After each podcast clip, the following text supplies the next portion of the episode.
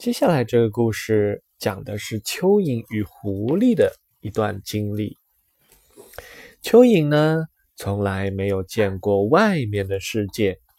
有一天，野猪将蚯蚓从泥土里拱了出来，于是他决定生活在外面的世界。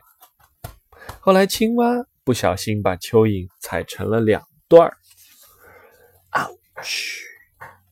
蚯蚓将两段身体连到了一起，连接的部位并没有影响蚯蚓的行动。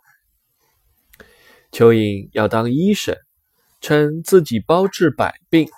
狐狸说自己身体都医不好，还瞎吹。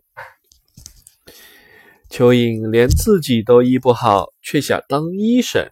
小朋友，我们说话做事要有把握，再行动哦。OK，故事讲完了。